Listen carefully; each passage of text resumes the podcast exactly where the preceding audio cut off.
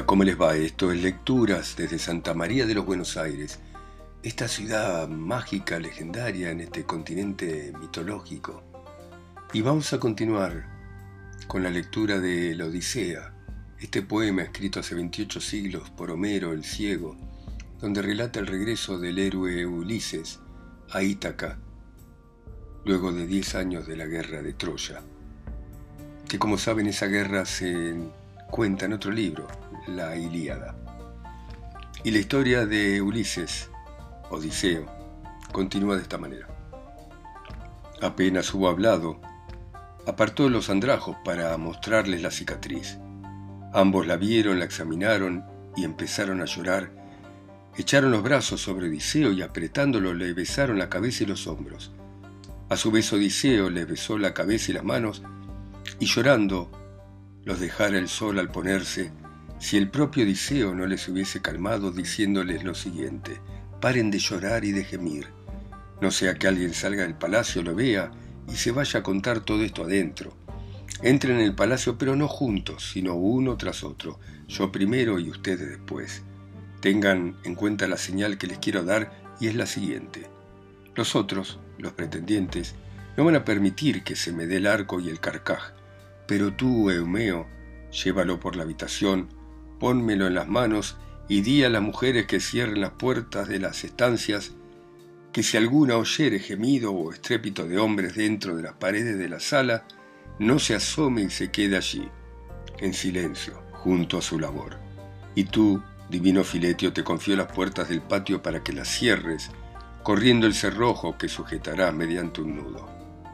Habló así, entró al palacio y se sentó en el mismo sitio que antes ocupaba. Luego entraron los dos esclavos de Odiseo. Ya Eurímaco manejaba el arco dándole vueltas, calentándolo, ora por esta, ora por aquella parte al resplandor del fuego. Pero aún así no consiguió armarlo, por lo cual sintiendo una enorme angustia en su corazón glorioso, suspiró y dijo lo siguiente. Dioses, grande es la pesadumbre que siento por mí y por ustedes, y aunque me afligen las nupcias frustradas, no me lamento tanto por ellas, porque hay muchas mujeres en la propia Ítaca rodeada por el mar y en las restantes ciudades, pero por ser nuestras fuerzas tan inferiores a la de Odiseo que no podemos estirar su arco. Vergüenza será que lleguen a saberlo los que vendrán. Entonces Antino, hijo de Eupites, les habló de esta manera. Eurima, conocer así, y tú lo sabes, ahora mientras se celebra en la población la sagrada fiesta del dios, ¿quién logrará tender el arco? Déjalo en el piso tranquilo y permanezcan clavadas todas las hachas, porque no creo que se la lleve ninguno de los que frecuentan el palacio de Odiseo la Ertíada. Pero vamos, que sirvan el vino en las copas para que hagamos un brindis y dejemos ya el arco. Ordenen al cabrero Melantio que al romper el día venga con cabras, las mejores, a fin de que, ofreciendo los mulos a Apolo, célebre por su arco, probemos de armar el arco de Odiseo y terminemos con este certamen. Así dijo Antino, y a todos les pareció bien lo que decía. Los heraldos diéronle aguamanos y los mancebos coronaron de bebida las vasijas y las distribuyeron después de ofrecer en copas las primicias. Ni bien se bebió y cada uno bebió lo que deseó el ingenioso Odiseo, meditando engaños les habló de esta manera. Oídme pretendientes de la reina, para que los diga lo que en mi pecho el ánimo me ordena. Y he de rogarle en particular a Eurímaco y a Antino, que ha pronunciado estas oportunas palabras. Dejen el arco y atiendan a los dioses, que mañana algún dios dará bríos y fuerza a quien le dé la gana. Entréguenme el arco pulido, y probaré con vosotros mis brazos y mi fuerza si por ventura hay en mis miembros flexibles el mismo vigor que antes, o ya se lo hicieron perder la vida errante y la carencia de cuidado. Así dijo. Todos se indignaron, temiendo que armase el pulido arco, y Antino lo increpó diciéndole lo siguiente. el más miserable de los forasteros. No tienes ni una pizca de juicio en tu cabeza. No te basta estar sentado tranquilo en el festín con nosotros, los ilustres, sin que te prive nada de las cosas del banquete y escuchar nuestras palabras y conversaciones que no las oye un forastero ni un mendigo? Sin duda, el dulce vino te ha trastornado porque suele trastornar a quien lo bebe de manera desmedida. El vino dañó al ínclito centauro Eritión cuando fue al país de los Lapitas y se halló en el palacio del magnánimo Pirito. Después, cuando tuvo la razón ofuscada por el vino, enloqueció, llevando a cabo acciones perversas en la morada de Pirito. Los héroes doloridos arrojaron sobre él y lo arrastraron hacia la puerta. Le cortaron con la lanza orejas y narices y así se fue, con la inteligencia trastornada y sufriendo el castigo de su falta de ánimo enloquecida. Tal origen tuvo la pelea entre los centauros y los hombres. Pero aquel fue quien primero se atrajo el infortunio por haberse emborrachado. De la misma manera, te digo a ti que va a ocurrir una desgracia si tendieras el arco, porque no habrá quien te defienda en este pueblo y te enviaremos en una nave negra al rey Equeto, plaga de todos los mortales, del cual no has de escapar vivo. Bebe entonces tranquilo y no te metas a luchar con hombres jóvenes. Entonces la discreta Penélope habló.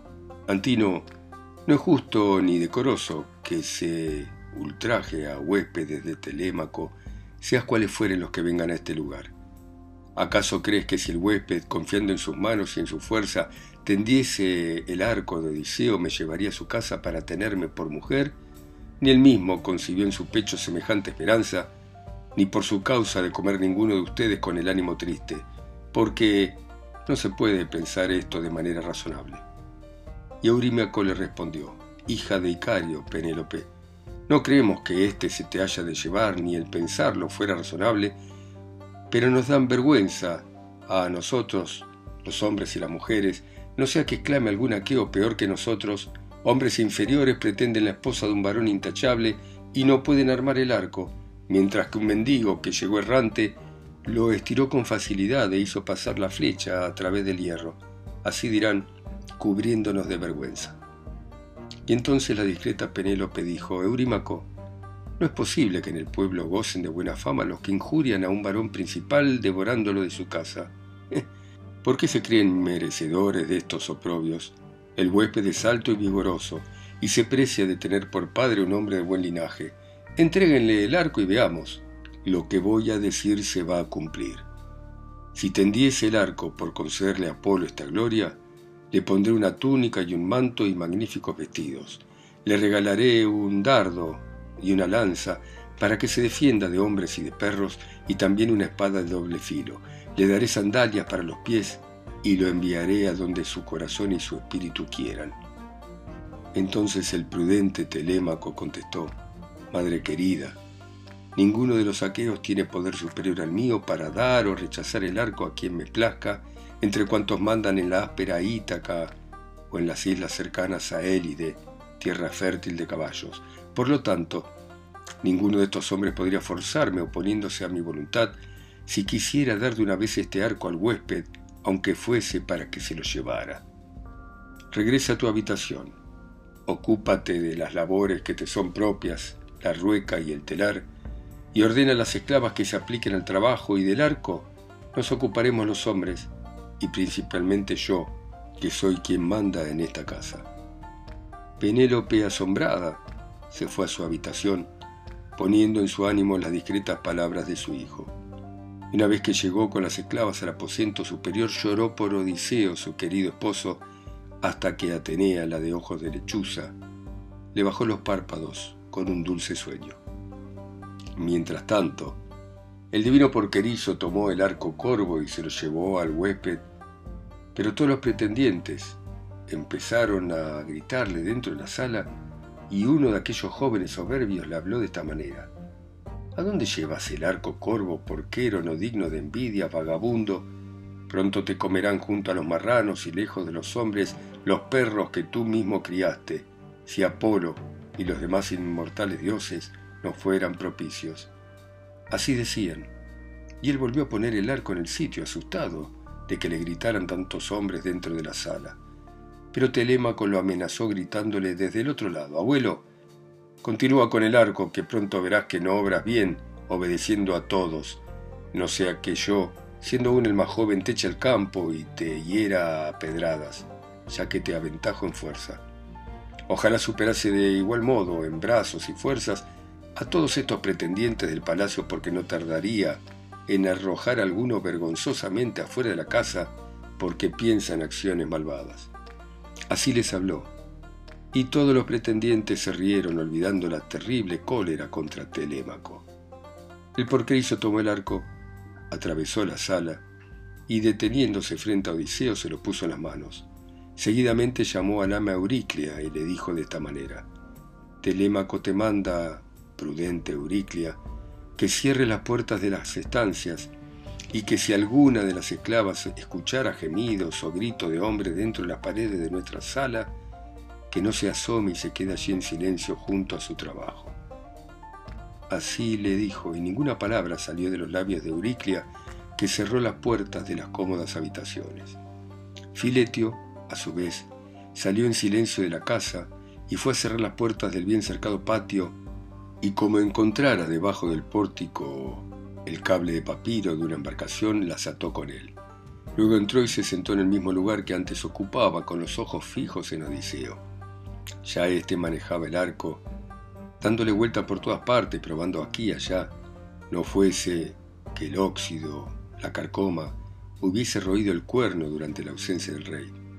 Y uno de los presentes le dijo al que tenía más cerca, debe ser hábil o experto en manejar arcos, y tal vez haya en su casa otros semejantes, o lleve traza de construirlos. De esa manera le da vueltas en sus manos aquí y allá este vagabundo instruido en las malas artes. Otro de los jóvenes habló de esta manera. Así alcance provecho como en su vida podrá armar el arco. De esa manera se expresaban los pretendientes. Pero el ingenioso Odiseo, no bien hubo probado y examinado el arco por todas partes, como un hábil citarista y cantor tiende fácilmente con la clavija nueva la cuerda formada por el retorcido intestino de una oveja que antes atara del uno y del otro lado, de este modo, sin esfuerzo alguno, Odiseo armó el arco. Seguidamente probó la cuerda, ajustándola con la mano derecha, y dejóse ir un hermoso sonido semejante a la voz de una golondrina. Entonces los pretendientes sintieron un gran pesar y a todos se le mudó el color y se pusieron pálidos. Zeus despidió un gran trueno como señal y se holgó el paciente Odiseo de que el hijo del artero Crono le enviase aquel presagio. El héroe tomó una flecha que estaba encima de la mesa porque las otras estaban dentro del carcaj, aunque muy pronto habían de sentir su fuerza los aqueos. Y acomodándola en el arco, tiró a la vez de la cuerda y de las barbas allí mismo, sentado en la silla, apuntó al blanco, dejó salir la flecha y no erró a ninguna de las hachas, desde el primer agujero hasta el último. La flecha que el bronce hacía poderosa las atravesó a todas y salió afuera, después de lo cual dijo a Telémaco, Telémaco, no te avergüence el huésped que está en tu palacio, ni erré el blanco ni me costó gran cansancio armarlo, mis fuerzas todavía están enteras, no como los pretendientes despreciándome me lo echaban en cara. Pero ya es hora de preparar la cena a los aqueos mientras haya luz, para que después se deleiten en otro modo con el canto y la cítara que son los ornamentos del banquete. Dijo e hizo con las cejas una señal. Y Telémaco, el hijo del divino Odiseo, preparó la aguda espada, tomó su lanza y armado de reluciente bronce, se puso de pie al lado de la silla junto a su padre. Canto 22. La venganza. Entonces se sacó de sus andrajos el ingenioso Odiseo, saltó al umbral con el arco y la aljaba repleta de flechas, y derramándolas delante de sus pies, habló de esta manera a los pretendientes. Ya este certamen terminó. Ahora apuntaré a otro blanco donde jamás tiró varón alguno, y vamos a ver si lo acierto por concederme a Apolo tal gloria. Dijo, y apuntó la flecha hacia Antino este levantaba una bella copa de oro de doble asa y ya la tenía en las manos para beber el vino sin que el pensamiento de la muerte embargara su ánimo. ¿Quién pensaría que entre tantos convidados, un solo hombre, por valiente que fuera, habría de darle tan mala muerte y negro destino? Pero Odiseo, Acertándole en la garganta, lo hirió con la flecha y la punta asomó por el cuello. Hacia atrás cayó Antino al recibir la herida, la copa se le fue de las manos y de su nariz se brotó un espeso chorro de sangre. Seguidamente empujó la mesa dándole con el pie y desparramó la comida por el suelo donde el pan y la carne asada se mancharon. Al verlo caído, los pretendientes levantaron un gran ruido dentro del palacio. Dejaron las sillas y moviéndose por la sala, recorrieron las paredes. Pero no había ni un escudo siquiera, ni una lanza de que echar mano. E increparon a Odiseo con estas voces. Forastero, mal haces en disparar el arco contra los hombres, pero ya no te encontrarás en otros certámenes porque te espera una muerte horrible. Quitaste la vida a un varón que era el más señalado de los jóvenes de Ítaca, y por ello te comerán aquí mismo los buitres. Así hablaban, figurándose que había muerto aquel hombre de manera involuntaria. No pensaban los muy tontos que la ruina pendía sobre sus cabezas.